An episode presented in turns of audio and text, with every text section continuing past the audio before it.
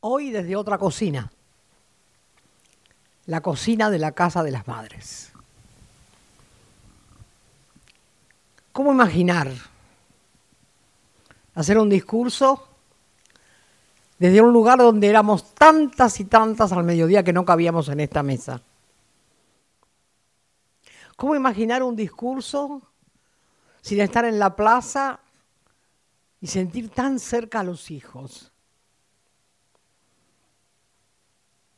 ¿Cómo imaginar un discurso esquivando todas las pestes y todas las gripes, cuidándonos para que las poquitas que quedamos podamos seguir peleando por esta patria que amamos tanto? Las madres sí que amamos la patria. Nuestros hijos sí que amaron la patria. Dieron su vida por esta patria. O sea que el viva la patria para nosotros vino del día que parimos a nuestros hijos y luego cuando ellos nos parieron a nosotras, a esta lucha tan increíble. Ya me los estoy imaginando, diciendo viva la patria en cada cosa que conseguían. Sí, sí, los estoy sintiendo. Lo siento que me llaman. Viva la patria.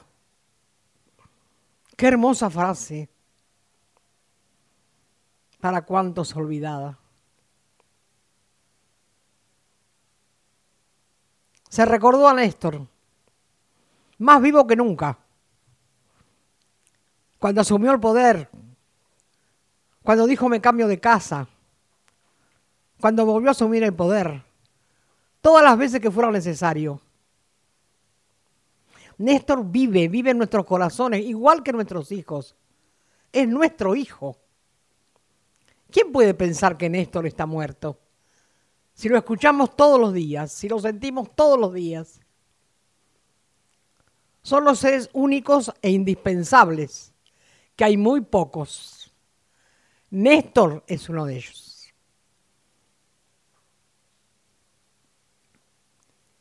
Y ahora un poco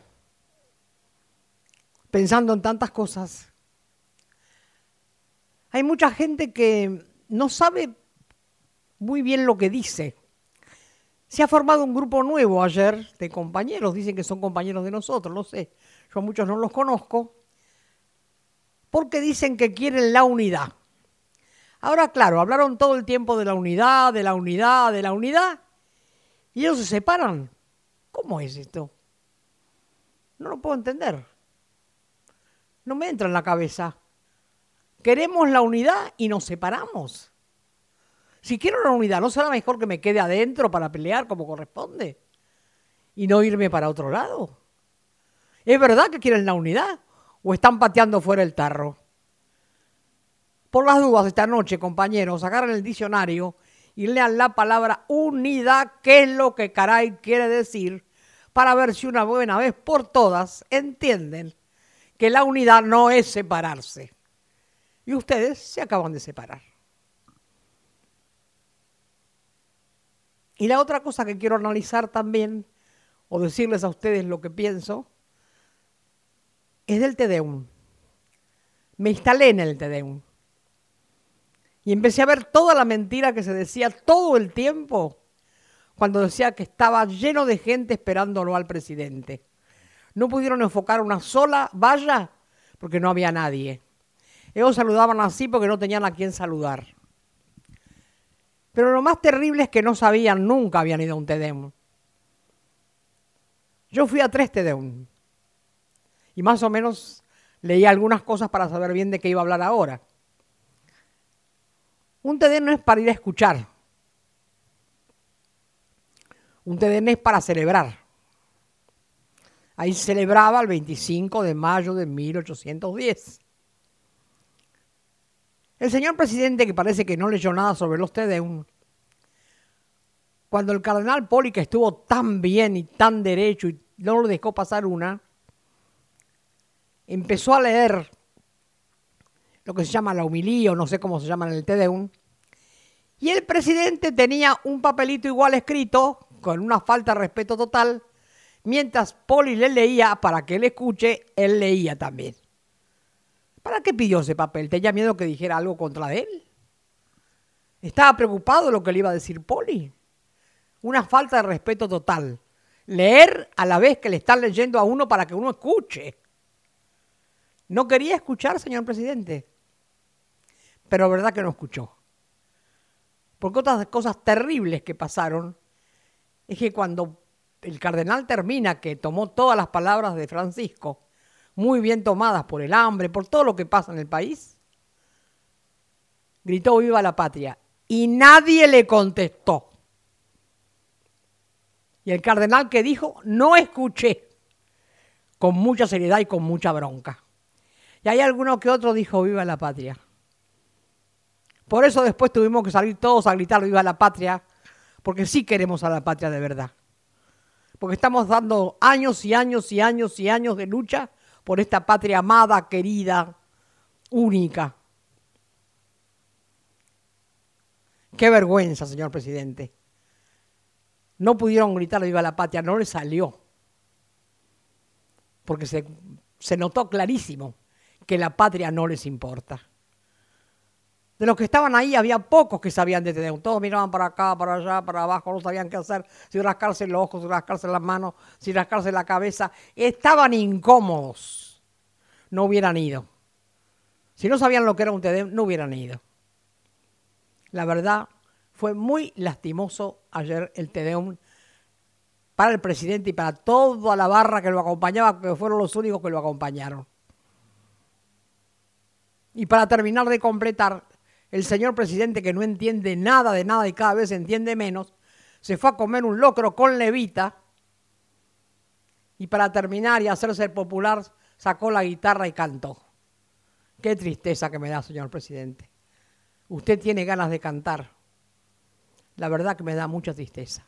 Nosotros no. Nosotros no cantamos, nosotros gritamos, pedimos, exigimos.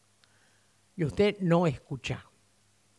Tiene una sordera crónica para no escuchar nunca. Eso que dijo que iba a escuchar alguna vez, que es la voz del pueblo. Pero el pueblo está resonando muy fuerte. Y cuando el pueblo resuena muy fuerte, es muy difícil escucharlo. le cuesta escuchar al pueblo. Está pidiendo que Cristina lo acompañe.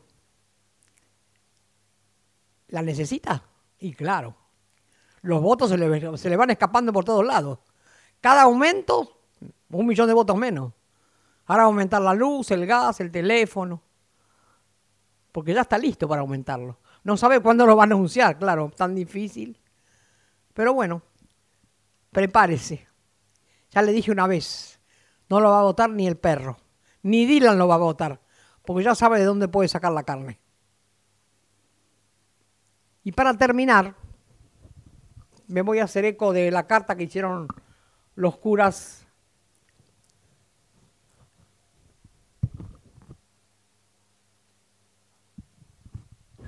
los curas que trabajan por los pobres, los curas dedicados a los pobres, firman grupo de curas de opción por los pobres. El último párrafo. Respetuosamente pedimos al gobierno un urgente cambio de rumbo que probablemente implique cambios de nombres y la firme decisión de enfrentar con firmeza a los responsables del hambre y la injusticia.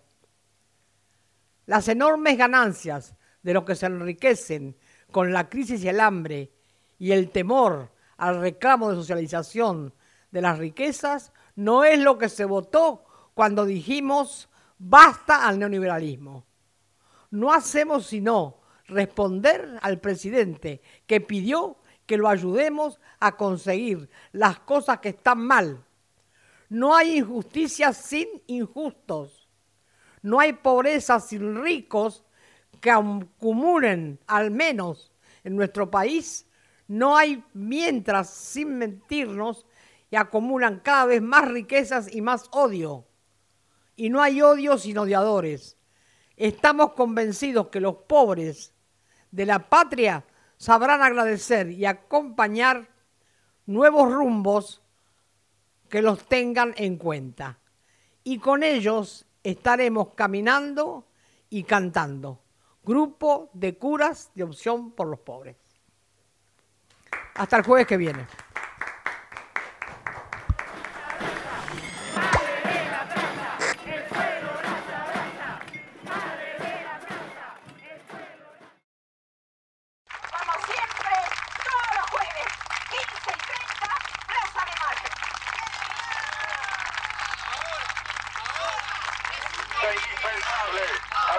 Thank you.